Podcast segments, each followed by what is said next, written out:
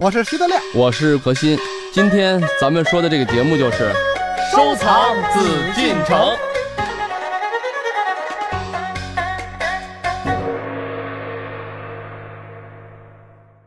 欢迎朋友们继续守候在《艺海藏家》，我是主持人永峰。我们今天呢，继续邀请何许人也组合，我们要一起和大家说一说故宫里这样一件珍宝——平复帖。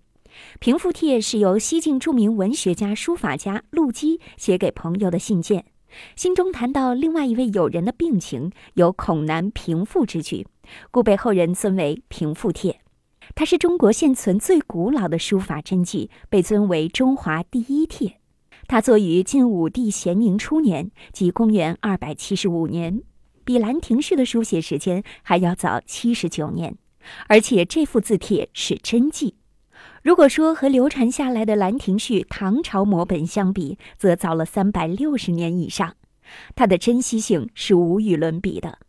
在跨越了一千七百多年的时间之后，我们仍能看到它的真实面目，这本身就是一个传奇。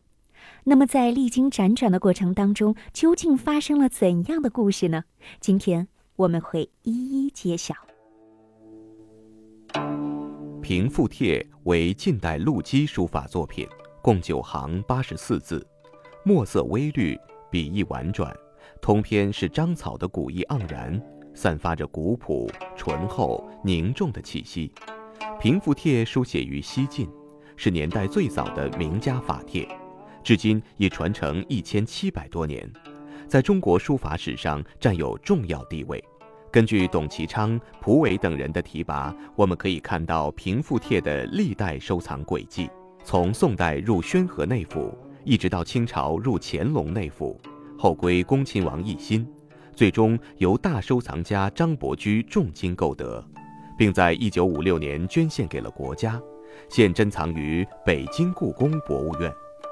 平复帖呢，本身是一件历史的法帖，但是怎么样去流传到现在呢？我想很多人都挺好奇的。对呀、你对怎么能够证论证出来他就是从这儿到那儿，从这儿到这儿？又而且它是纸质这的，他自个儿又不会说话，对，对，因为你看这个收藏呢，首先我们大家如果收藏过字画的人，可能就会有这种感觉啊。嗯，为什么咱们看到字画那么多的印章？嗯，对呃，前面叫银首，后面叫跋，对吧？咱们前面叫序，后面叫跋嗯。当然说了，这里面有皇帝的印章，嗯乾隆有内府的印章，嗯有宣和书谱、画谱的印章，嗯，对吧？有这个宋代皇帝的印章，嗯，有清代的，还有无数个藏家的印章。就是他收归己有之后，我就在上面盖一章，你嗯就很简单的道理啊，就比如说嗯咱们最简单，咱们自己有的时候喜欢藏书，嗯嗯我买了一本书，嗯我可能会习惯的写于我什么什么时候购于我一九八六年在比如上海的新华书店，在北京的三联书店，我购得此书嗯啊嗯，，对，哎，就写这么一个有东一西，个标记，嗯啊，那有一比个方标说，记，我就是开玩笑，我自个儿买本书，然后我就写上一个鲁迅曾收藏，我盖一鲁迅章，我自个儿刻一个，那后世能鉴定出来吗？那当然能鉴定了啊，呃，对，首先您那字儿是鲁迅的字儿吗？不是，但是比方说，我弄一个没名儿的呢，我就瞎编一名儿，我就是高兴。那您要这是高兴那就的没话有，收藏的价值了呃，吧？您编完了有什么意义呢？我想先说，比如不说是我就说我我我核心的书，我非说这是徐德亮呃嗯收藏过，嗯人说那您还不如写永丰收藏过好呢。 不是，那这平复贴上这些个章什么的，就都鉴定出是真的了吗？如果从历史的角度来讲，嗯嗯它的纸对吧？它的纸、它的墨、它的印章的，包括印泥的这个时代，这个都是有据可查的，可以考证的，嗯年代上是没问题的不是印尼怎么考察呀？你这嗯越说越 悬，啊。你们这些印尼的专家吧，我告诉印尼啊你，就蒙我们这些不懂的人。对，印泥是怎么弄的呀？嗯有朱砂、有朱标等等成分呢，跟现在我相信您做一个印泥，嗯，跟以前老的印泥的成分肯定不一样，含但是啊量问不一题样是。你盖上章就那么一点儿，要是红字儿的话，嗯还所以就就说那么一丁点儿。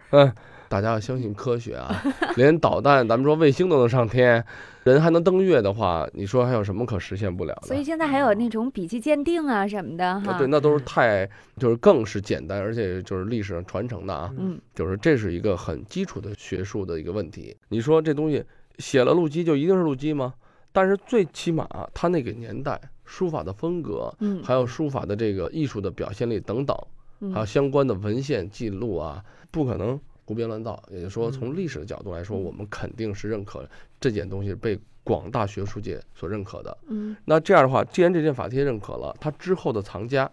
有些可能是扶风风雅啊随便盖了一个章啊，咱嗯们可能考据不出来，但大部分的一些大家，包括最后一个张先生收藏的这个平复帖，嗯他对这个字帖的认可，因为他本身就是一个大的鉴定家，嗯也是一个大的古玩的一个收藏家，他自己又是一个书法家、画家，嗯嗯啊，所以就是说他的艺术的鉴赏能力，他来去肯定了这件作品，所以我们就相信呢，也就是说他而且捐了很多国宝嗯嗯啊，就从他的这种流传啊，最少就嗯就跟有些东西似的，嗯那你说被皇帝收藏过，嗯跟在民间直接流传过，为什么嗯很多东西现在咱们就一谈到鉴定这个问题啊，就很复杂？嗯为什么咱们很多东西要讲究流传有序啊？嗯包括这件东西，曾经明代的董其昌也在收藏过，也给他写过跋。董其昌的字没问题，鉴定过印章啊等等。那就是说，明代至少在董其昌的时候已经认可这件作品的时候，可想而知这件作品的水平、艺术水准是到一个什么程度。嗯那这就是呃，历代大家的收藏啊，都为我们佐证了这件作品的水准。嗯嗯嗯，当然，我们不看这些藏家的话，就单看作品也是非常优秀的。嗯，嗯就像经典之所以为经典，就是经过所有聪明的头脑验证过的，是吧？啊，对对对对，艺术的一些大师们啊，嗯就是鉴定这个东西是一个综合的学问，不，嗯嗯这个东西没有咱们现在所说的那么玄嗯，啊，也没有咱们像徐先生说的这么无聊这么简 单。我们徐先生只是有一点点兴这趣。也这也是一个夸张 啊。嗯当然这么说，这实际个我也知道徐先生他对像张先生哎也是很了解哎的对对，张伯驹我可知道，为什么知道呢？因啊。为他这个有很多让我感兴趣的点，也是我们听众朋友们感兴趣我的点。我我我这儿想说一句啊嗯，呃，我估计啊，我们这个徐先生啊，最感兴趣的不一定是收藏，有可能是他的私生活。哎，我呃，们徐先生来说说呗。不不不不不光是私 生活，呃你首先来说他，你看，第一大家大户，第二年少多金，嗯嗯第三呢，他是当年的风云人物啊。这个，而且他不是说是政治场上的这种风云人物，他民是国四公子啊，哎，对嗯对对对对对呀、他跟这个呃，我们相声界四公子徐德亮、方清平、何云伟、李菁，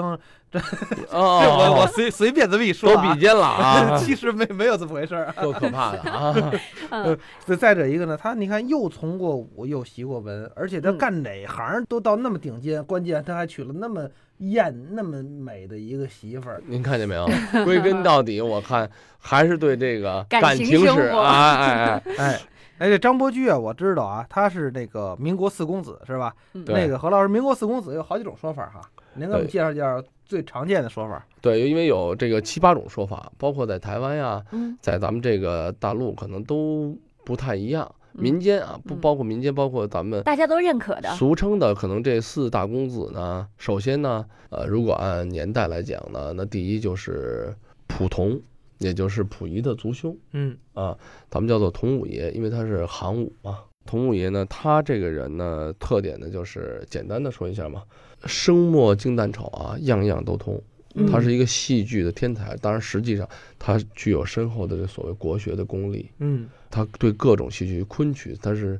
唱的已经不是票友了，嗯是专业级别的嗯啊。所以说，而且各个行当都能唱，虽然是皇族啊，但是潜心于这种所谓这个粉墨。嗯嗯啊，自己就是脱离开这种政治的圈子吧，而且毕竟有他这个很高的格调，受到这种环境影响啊，嗯啊，而且也是一位书画鉴定的大家。第二个呢，那可能就得说到谁了，袁克文，嗯嗯嗯，那就是袁世凯的二子，二袁克定是他的哥哥，比他嗯大十二岁，长子。袁克文是反帝制的，实际他很聪明，唱戏呀，是书画呀。那以前的人，更多的呢就是喜欢玩儿嗯啊，而且他又不爱从政，所以说呢，后来还到了，因为他的叛逆，不从政怎么办？到了上海，躲到上海，当了一个青帮的头儿， 嚯，但是呢，融入不到上海的这个本地啊。嗯上海当时是一个很杂的一个城市，嗯以码头文化为主嘛，嗯以至于在京城熏陶了这么长时间的，毕竟有一定还是觉得那文化个素养太低俗，太有低对级啊有点融入不进去啊，对又逃离回来，实在不行，后来又去了天津，反正就是北京啊、天津这些地嗯那方。他天天写诗作词的，那个都是光着板儿泥那抡着对手和他也是一位非常有名的词作者，这个词不是歌词的词啊，是咱们古语的吧，诗词的词，嗯嗯诗词的作家。所以说呢，他对书画、呃诗词啊，对昆曲啊，对京剧啊等等，也是造诣非常深的一位行内的人士。嗯大家。所以这个呢，就是第二位。那第三位大家都应该知道，就是张学良嗯嗯啊，张学良张作霖的儿子，他呢传奇的一生啊。这我想要说起他来，就一本书，所以哎咱们今天不多聊。少帅张学呃，良，对，张学良、赵赵四四小 我我就知道你得聊他。 啊然后呢，最后呢，当然说了，咱们还有最重要的，也是目前咱们今天的主角呢，就是张伯驹。嗯张先生。说起来，张先生呢，他的这个经历呢，也是从小呢就被过继到他的这个伯父，也就是他亲生父亲的哥哥张振芳啊，然后做了儿子。嗯，张振芳是何许人也呢？他是袁世凯的表弟，他们都是河南项城人。嗯，所以你看，袁克文也是河南项城人，他也是河南项城人，都是河南人。嗯嗯，呃，河南的军阀。然后从小呢，从河南长大，然后来到了京城。嗯他因为也是身为大户啊，大户人家，所以从小就接触到了这种非常古典的、就传统的中国文化的熏陶。而且张伯驹呢，因为他七岁就被誉为神童啊，嗯也是这个聪明过人，嗯而且呢，因为受传统的文化的这种熏陶啊，嗯都逃不脱当时的最流行的就是京剧啊、昆曲这些东西。嗯同时呢，因为家里呢就是有很多这种古玩啊、字画啊，因为那个时候这个富甲豪绅、王公贵族嗯都是以收藏字画，就跟咱们说了，现在的有钱人玩什么？玩的是奢侈品。嗯嗯不管是什么名牌啊，爱马仕、什么 GUCCI 啊、对表 LV 啊啊等等啊，嗯名表啊等等，这就所谓的奢侈品。实际奢侈品一种是什么概念？尤其在欧洲啊，嗯它实际是一种身份，不光是价格的问题。但是真正中国的这种所谓的奢侈品是什么？是文玩古董。嗯你玩到什么层次的水准的文玩古董，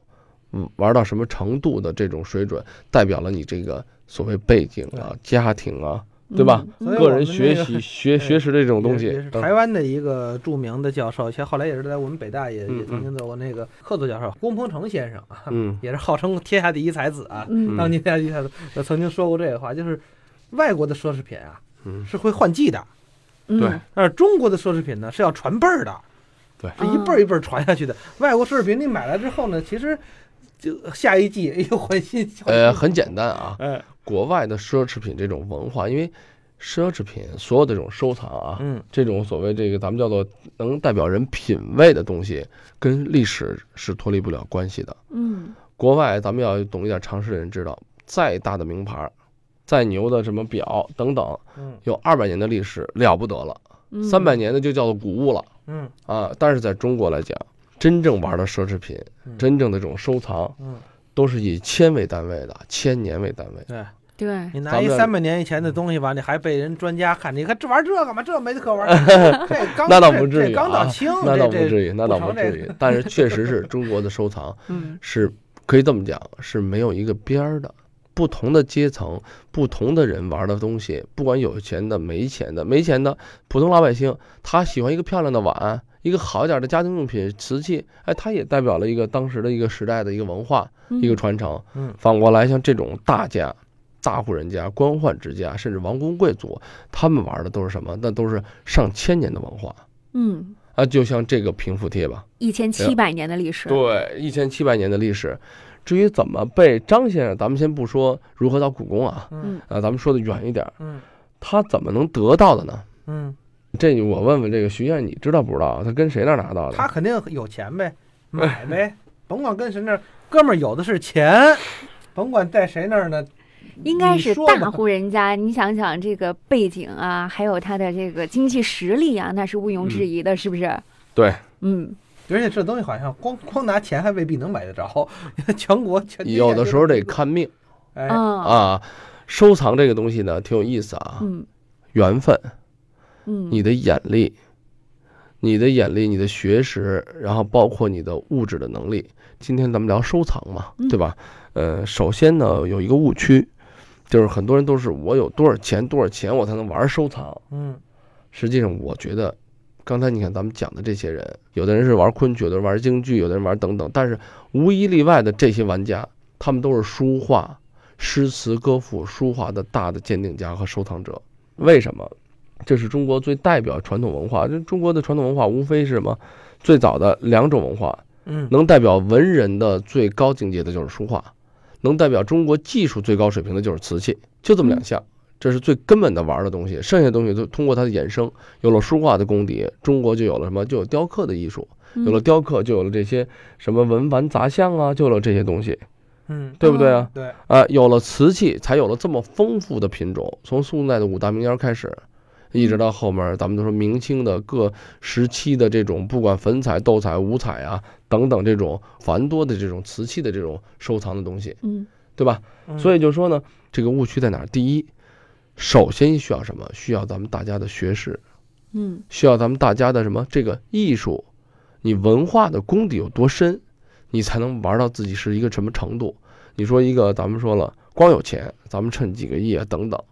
你看那个看潘家园的东西都觉得是好，咱们当然不能说潘家园的东西一定是不好，嗯但是咱们可以实事求是讲啊，潘家园大部分东西，因为它价位定在那儿，它不可能是很高端的东西，甚至不可能有很多是所谓顶级的或者是真正倒带的东西。嗯嗯但是你趁钱趁得多，你觉得潘家园哪家东西都好，因为你没见过更好的东西。嗯对这个不是说你没见过，而是你见到了你也不认识，那怎么办？需要咱们每个人要提高自己的这个学习的能力。鉴赏的能力，鉴赏是通过咱们学习，通过嗯不断的学习好看到好的东西，嗯摸到好的东西，了解好的东西，嗯对吧？有了这个东西以后，有了学识的最基本功，咱们有眼力了以后，嗯咱们还要什么？有运气。嗯啊有了眼力以后，你有的是运气，你要碰，你要看，你要喜欢，你要在里面淘。嗯嗯最后，咱们需要一定的物质基础，是一件好东西。咱们现在，比如说咱们一个工薪阶层，可能嗯一年有十几万的收入，拿不到一些顶级的东西，但是那可能一件普通的民谣的东西，有历史的东西，你能碰到的话，你对留下来，对，它也是一种传承。您比方您这这一月三千块钱的工资，嗯，一年四万块钱，您非想买张齐白石的，那是有点难嗯。那您嗯可以收点徐德亮的什么的，啊，那还有核徐心德点亮呢现。在 嗯，免做个广告啊哈一，张 一张画现在也就一平尺才几千块钱嗯嘛，是不是？ 哇这么贵呢啊！几千块钱了都，我以为一千块有几十大块呢。 嗯，所以我们今天在这儿跟大家说呢，其实也是特别希望大家呢能够进到博物馆啊，去嗯看一看那些真迹啊，或者是说顶尖的那些艺术品，这让大家呢真的长长眼 这力。当年啊，嗯嗯，不是大家大户啊，玩不了高端的。为什嗯么呢？你你就没见过真的，你怎么玩啊？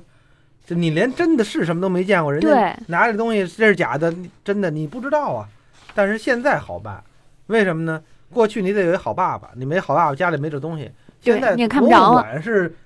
故宫，反正是呃全天候向您开放。当然，故宫还要门票，一般的博物馆还都不要门票呢。您就没事儿，您在故宫里泡几天看这东西，不比当年这个张伯驹他们看的少。对，是吗？嗯我觉得是这样。 那当然是了。嗯。呃，我就是刚才听这个德亮啊，听咱们主持人也说，这是一个收藏的一个先决条件，嗯就是大家首先有一个学习的态度。嗯收藏绝对不仅仅是关乎于物质。嗯我相信呢，今天咱们在聊的这个时候呢，刚才咱们现在讲到一半儿啊，嗯还没讲到收藏这个平复贴为什么会被这个张先生收藏到手。嗯今天我把这个整个的故事呢给大家讲一讲，嗯事情说一说。我相信大家对文物、对收藏就会有另一个想法。嗯，嗯，那么到底平复帖和张先生是有怎样的缘分才能走到一起？继续听我们的何老师给我们讲解，让我们继续回到节目当中。本内容由喜马拉雅独家呈现。